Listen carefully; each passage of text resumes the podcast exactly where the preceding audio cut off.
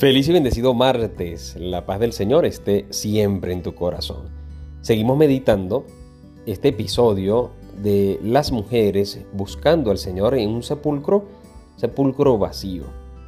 Este choque de encontrar o de no encontrar al Señor en esta búsqueda. Hoy en el Evangelio se le presenta Jesús a María y ella no lo reconoce y le pregunta dónde te lo has llevado, pensaba que era el jardinero. Y cuando el Señor le dice María, y ella le dice Maestro, Rabuní, al pronunciar su nombre, ella lo reconoce.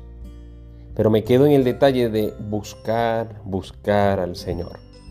Muchas cosas hoy en día no es que estén perdidas, es que no se están buscando en el lugar y en la persona indicada. Por ello es importantísimo no solo buscar, sino saber buscar. Saber buscar me va a llevar y me va a dar luces y me voy yo a encontrar con que realmente está.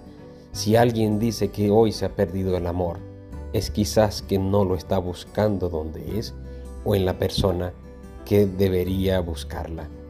Si tú y yo queremos encontrar el amor, queremos encontrar la fe, queremos encontrar la luz, tenemos que buscarla, saber buscarla y buscarla en Cristo Jesús. Allí no nos vamos a perder.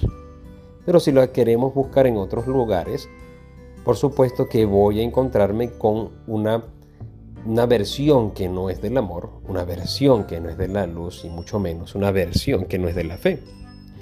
Pero también fíjate en esta búsqueda de María, ella lloraba, pero buscaba. A diferencia de que yo me quede llorando ante un acontecimiento y me quede encerrado en mi casa, en mí mismo, no, ella siguió teniendo, ese sentimiento de tristeza, siguió llorando, pero iba buscando. Y el Señor la iluminó, le indicó el camino y a lo mejor ella seguiría llorando, porque el Señor no estaba con ella o con ellos. Pero ya la tristeza pasa a otro plano, porque quien toma el centro de su vida, de nuestras vidas, será siempre Jesús.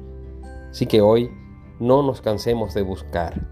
Sintámonos como nos sintamos, busquemos al Señor, que Él sea el centro de nuestras vidas y que Él nos siga iluminando para seguir buscando y buscando bien en el lugar indicado.